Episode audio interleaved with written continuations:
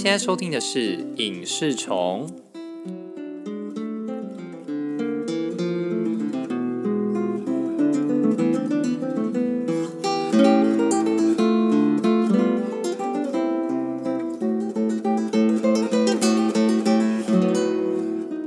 我是你们的主持人阿兰。今天我们来聊聊教育好了。教育改革就是这几年不断被讨论的话题。孩子最适合什么样的教育呢？什么样的教育能让孩子爱上学习，并且找到自己人生的方向？哦，讲什么孩子啊？我还很年轻，好不好？对，好几年下来，台湾乃至于整个亚洲就不断的在讨论教育制度的问题哦。一直以来，我们的升学模式就是读书加上考试。三年后的大考分数就决定你的高中、大学，分数比较高的就会录取所谓的明星学校，或是拥有比较多的选择权。不管是过去的大学联考，现在的职考，以前的基测，现在的会考，就是一翻两瞪眼，分数决定一切。虽然现在也开始有了多元入学的管道，包含学测、繁星等等。哎，不知道大家有没有看过？创下南韩全国收视纪录的电视剧《天空之城》哦，不是宫崎骏那一部哦，哦是《Sky Castle》。剧情当中就是呃，每个家长都拼死拼活要守护的，就是说他们小孩子的在校成绩，而他们要争取的就是类似像我们的繁星名额这样子。但即便有这些不同的升学管道，大家还是挤破头的想进入首尔大学。这间南韩被认为是最优质的明星大学，而东大特训班的背景啊，就是同样是在亚洲的日本，他们跟台湾有些类似，就是一样有国英数、社会、自然等等这几个科目，只是他们不同，就是你要考哪间大学，就要去那间大学考这样子。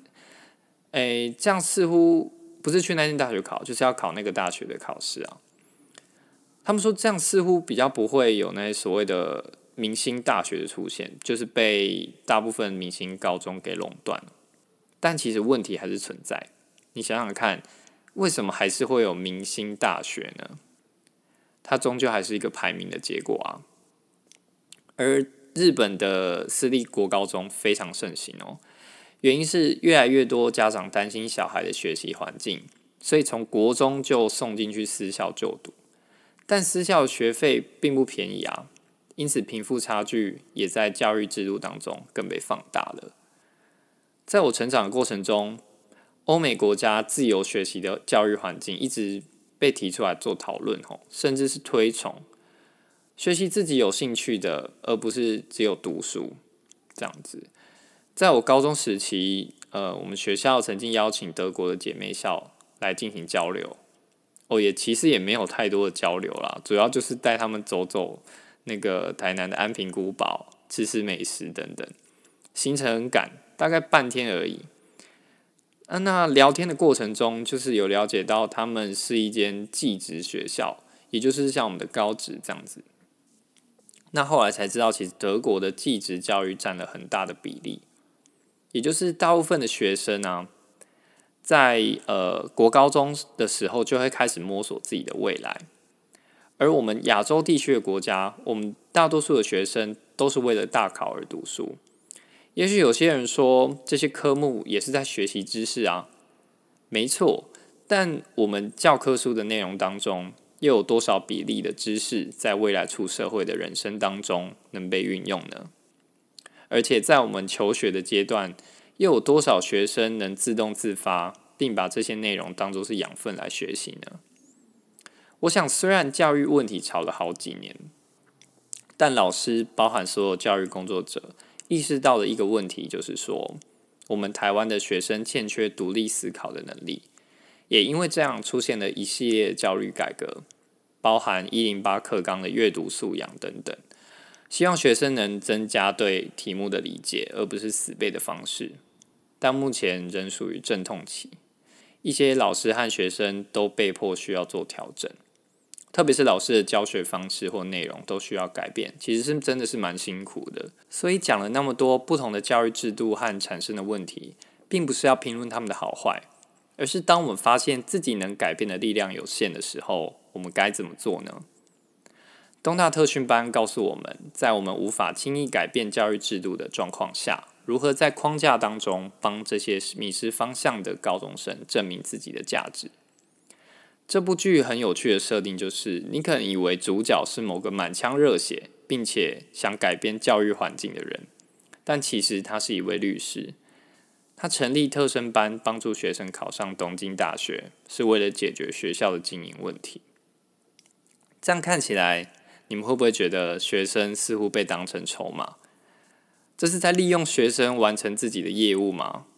我觉得重点是这个特生班并没有强制学生参加，甚至如果招不满五个学生就会被迫解散。其实他只是提供了一个机会和选择啦，而加入这个班级的学生就是希望能给自己一个看看不同风景的机会。那特生班主要是由樱木健二。和水野直美所带领，分别是由两位我很喜欢的演员所饰演阿部宽以及长泽雅美，而他们同时也都是第一季的主角。樱木一直都是特生班的老师，两季当中都扮演拯救高中精英的重要人物，而水也是第一季中的学生，当时也是一个迷失自己的学生，而在第第二季当中，他也成为了一个律师。他跟樱木一起成立的特生班，我觉得这样的设定非常有传承感。题外话讲一下，当时第一季其实距今十六年前，那当时饰演特生班的六位学生，其实演艺事业都发展的相当不错。有几位相信你们一定听过，包含了我刚刚提到的长泽雅美，她那个时候才十七岁，对，还有山下智久跟大家最爱的新垣结衣，对。所以阿布宽在近期的受访中也有提到，当时这些新人其实也都是二十岁左右而已，现在都有了非常亮眼的成绩。所以第二季的这批新人也祝福他们能大放异彩。这也是东大特训班除了内容上的传承感。那樱木健二这个角色设定很有趣，看似他不太有情感，只在意学生的成绩。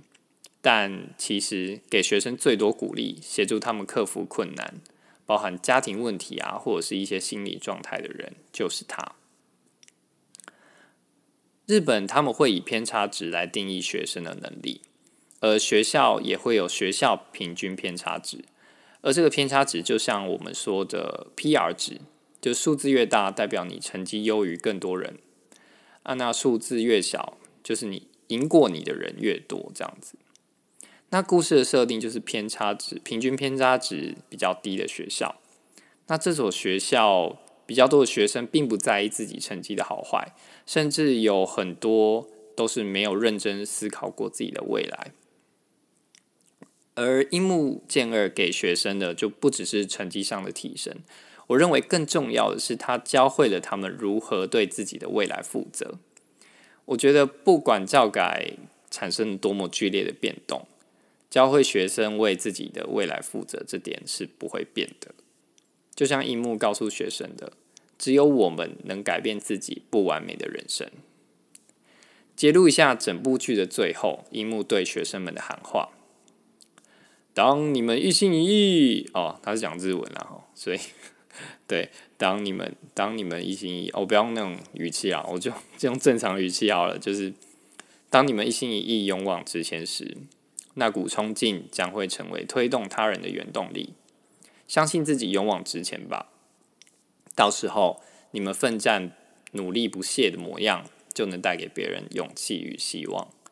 你们的热忱、努力与温暖，将会感化周遭的人。透过这种良性循环，有朝一日就能改变社会，开拓人生，颠覆尝试，创造未来的不是国家，也不是环境，而是你们自己。那最后的最后，他也他也告诉他们说：“你们已经从笨蛋毕业了，你们有伙伴相挺，集结志同道合的朋友吧。听好了，大步迈向自己相信的道路吧。”对，其实真的是最后看真的是蛮慷慨激昂的，其实真的是热血沸腾。呃，对我来说，在这部剧当中。你不会看到伟大的教育改革，但你会看到这些孩子的成长，以及他们的未来是充满希望的。对，以上是我对东大特训班一以及二的一些看法，跟分享给你们。对，然后呃，这边想告诉大家，就是说未来本频道会有一些变化，就是可能我会在呃。就是每一集的一开始，也许我就会分享一些影视相关的新闻等等，然后未来会多做一些企划的发想，就可能有一些特殊的活动什么之类的。对对对，这这之后我会再想想看。对，然后希望大家敬请期待。然后我们本频道的 IG 也即将要上线，呃，欢迎大家去 IG 搜寻影视虫，呃，或者是打那个账号就是。Movie and TV Bug 就中间都有下底线这样子。那最近看到收听人次也有一些成长，真的非常谢谢大家。那真的很谢谢大家都是持续有在收听这样子。那未来会更努力的去发展我的内容这样子。那就期待大家下集再见喽，拜拜。